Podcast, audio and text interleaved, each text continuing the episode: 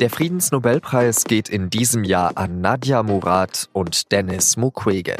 Sie ist Jesidin, ist von der IS-Terrormiliz versklavt worden und hat es geschafft, zu fliehen. Er ist Gynäkologe und hat im Kongo tausende Frauen operiert, die Opfer von sexueller Gewalt geworden sind. Ihre unglaublichen Geschichten erzählen wir in Auf den Punkt, dem SZ-Nachrichten-Podcast. Heute ist Freitag, der 5. Oktober und mein Name ist Jean-Marie Magro. Dem norwegischen Komitee ist wohl kaum eine Entscheidung so schwer gefallen wie die über die Vergabe des Friedensnobelpreises in diesem Jahr. Dann um 11 Uhr gibt es Gewissheit. The Norwegian Nobel Committee has decided to award the Nobel Peace Prize for 2018 to Denis Mukwege. Es sind zwei Menschen, die jeder für sich bemerkenswerte Lebensgeschichten haben. Was sie verbindet, ist der Kampf gegen sexuelle Gewalt im Krieg. Dennis Mukwege ist Gynäkologe aus dem Osten des Kongo. Während des Rebellenkriegs hat er schon tausende Frauen operiert, die Opfer von schwerster sexueller Gewalt geworden waren. Für das Nobelkomitee ist er eine logische Wahl.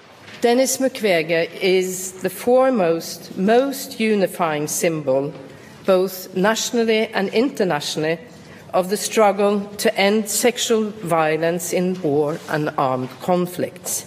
Für sein Engagement hat er bereits den alternativen Nobelpreis und den Sacharow-Preis der EU bekommen. Nadia Murad ist vom sogenannten Islamischen Staat versklavt und vergewaltigt worden. Dann ist ihr die Flucht gelungen. Nach ihrer Flucht hat sie einen Neuanfang in Deutschland gewagt. Seitdem setzt sich Murad offen für andere Opfer ein. She has shown uncommon courage in recounting her own suffering and speaking up on behalf of other victims. 2016 ist Murad im Alter von nur 23 Jahren Sonderbotschafterin der Vereinten Nationen geworden. Bei mir im Studio sind jetzt Isabel Pfaff und Moritz Baumstieger, beide Redakteure in der Außenpolitik der SZ. Sowohl Nadja Murad als auch Dennis Mukwege sind schon mehrfach ausgezeichnet worden. Was ist das Herausragende an der Persönlichkeit von Dennis Mukwege? Dennis Mukwege ist schon seit Jahren als Gynäkologe tätig im Osten des Kongo. Das ist schon mal an sich erwähnenswert, weil es einfach ein Kriegsgebiet ist und es schon erstaunlich ist, wenn so ein inzwischen weltweit führender Experte für Vergewaltigungsverletzungen weiterhin noch in diesem Gebiet operiert. Ich habe jetzt heute eine aktuelle Zahl gelesen, es sollen inzwischen Zehntausende Frauen sein, denen er geholfen hat nach Verletzungen, die durch sexuelle Gewalt entstanden sind. Man muss sich vorstellen, dass das Verletzungen sind, die zum Teil mit groben Gegenständen zugefügt wurden, also mit Maschinengewehren, mit Ästen.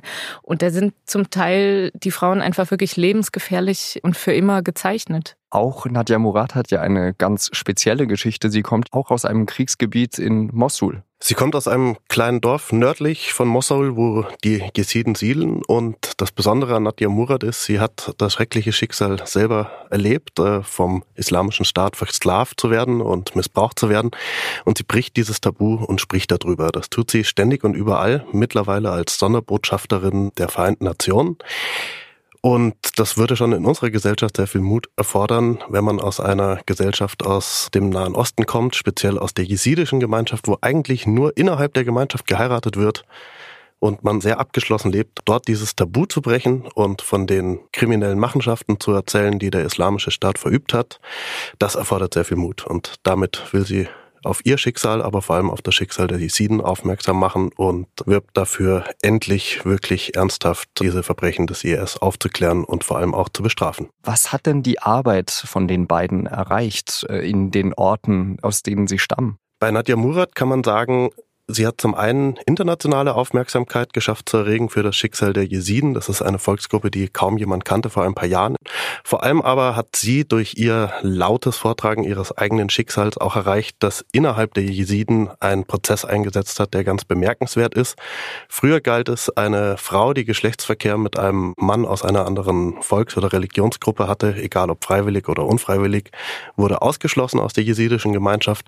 Auch durch das Engagement von Nadia Murad jetzt hat sich die jesidische hohe Geistlichkeit dazu entschieden, eine Änderung dieses Kodexes zu erlassen. Also die Opfer, die einmal durch die Vergewaltiger zum Opfer gemacht wurden, werden nicht ein zweites Mal zum Opfer gemacht, sondern können weiterhin Teil der Gemeinschaft bleiben. Wie sieht das im Ostkongo aus? Man muss sich ja vorstellen, dass für die Menschen dort es allgemein extrem schwer ist, an medizinische Versorgung zu kommen. Und jetzt hat man dort zugegebenermaßen in einer großen Stadt, in Bukavu, hat man jetzt die Möglichkeit, sich wirklich von einer Koryphäe in diesem Gebiet behandeln zu lassen. Also das allein ist schon ein sehr großes Verdienst von Dennis Mukwege, dass er es eben in dieser Gegend erlaubt, dass die wirklich die beste Versorgung bekommen können.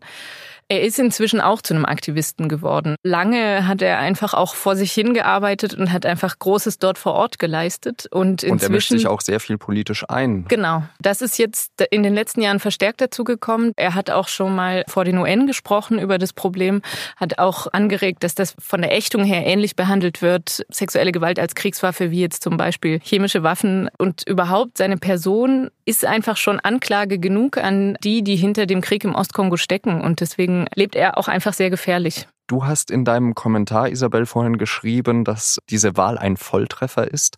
Welches Statement wollte denn das Komitee damit abgeben? Dadurch, dass man auch diese beiden Preisträger zusammengenommen hat, versuchen sie das Problem halt als ein sehr grundsätzliches zu beschreiben und eben nicht nur, wie es meiner Ansicht nach auch schon in den vergangenen Jahren gemacht wurde, dass das vor allem, dass sexuelle Gewalt in Kriegen vor allem so ein Problem ist, was in diesen hoffnungslosen afrikanischen Bürgerkriegen vorkommt, dass sie es davon wegnehmen wollten, sondern so auf eine höhere Ebene heben wollten, dass es einfach weltweit als Kriegswaffe eingesetzt wird und dass es deswegen der Aufmerksamkeit bedarf und auch des politischen Kampfes dagegen. Werden diese Persönlichkeiten auch eine Strahlkraft durch diesen Preis haben, die noch viele Jahre tragen wird? Ich glaube schon, bei Nadja Murad war das eine Art sich selbst verstärkender Effekt. Äh, sie, sie kam hier erst nach Deutschland mit einem Sonderkontingent. Inzwischen ist sie wirklich eine Art Koryphäe geworden. Sie scheint in dieser Rolle als Sprecherin was gefunden zu haben, was sie noch lange weitertragen will und was sie auch wohl weitertragen kann. Wird jetzt die Welt auch durch diese Verleihung des Friedensnobelpreises mehr auf den Ostkongo schauen, Isabel? Das hoffe ich natürlich, dass Dennis Mukwege einfach noch mehr ein Botschafter sein kann für den Kongo gegen diesen Krieg. Er hat sich sowieso schon selbst dazu gemacht, aber jetzt ist er noch mal mit mehr Bekanntheit ausgestattet und ich hoffe sehr, dass er es schaffen kann, die Aufmerksamkeit darauf zu lenken, denn viele Probleme dieses Krieges rühren daher, dass sehr wenige Leute hinschauen und es möglich ist, dort ein völliges Chaos einfach weiter aufrechtzuerhalten und zu schüren, indem solche Verbrechen begangen werden können. Der Friedensnobelpreis ist an zwei sehr unterschiedliche Persönlichkeiten verliehen worden, die aber beide auf das Schicksal von Opfern sexueller Gewalt auf der ganzen Welt aufmerksam machen. Vielen Dank Isabel Pfaff und Moritz Baumstieger. Und jetzt drei weitere Nachrichten, die an diesem Freitag wichtig sind. Die Rodung des Hambacher Forsts wird vorläufig gestoppt. Das hat das Oberverwaltungsgericht Münster am Freitag entschieden. Die Rodungen dürften sich damit um mindestens ein Jahr verzögern. Die Richter folgen einem Eilantrag des Umweltverbandes BUND. Der Energiekonzern RWE baut im Hambacher Forst Braunkohle ab und möchte dafür auch den letzten Teil des Waldes abholzen. Im Mordprozess um das sogenannte Horrorhaus von Höxter hat das Landgericht Paderborn sein Urteil verkündet. Die Angeklagte Angelika W. muss 13 Jahre in Haft. Ihr geistig minder bemittelter Ex-Mann Wilfried W. muss elf Jahre in die Psychiatrie. Das Paar hatte jahrelang mehrere Opfer in das Haus nach Ostwestfalen gelockt und schwer misshandelt.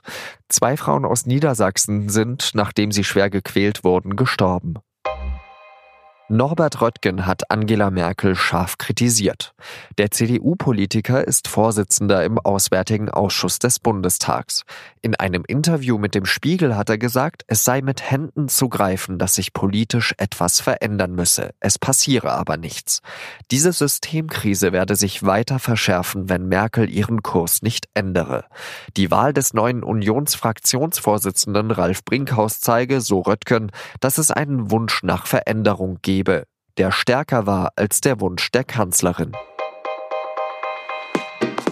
Das war auf den Punkt der SZ Nachrichten Podcast. Redaktionsschluss war 16 Uhr. Am Wochenende gibt es wieder eine Extrafolge von Auf den Punkt zur bayerischen Landtagswahl. In München haben im Sommer 2018 ungewöhnlich viele sehr große Demonstrationen stattgefunden. Zweimal sogar mit mehr als 30.000 Menschen.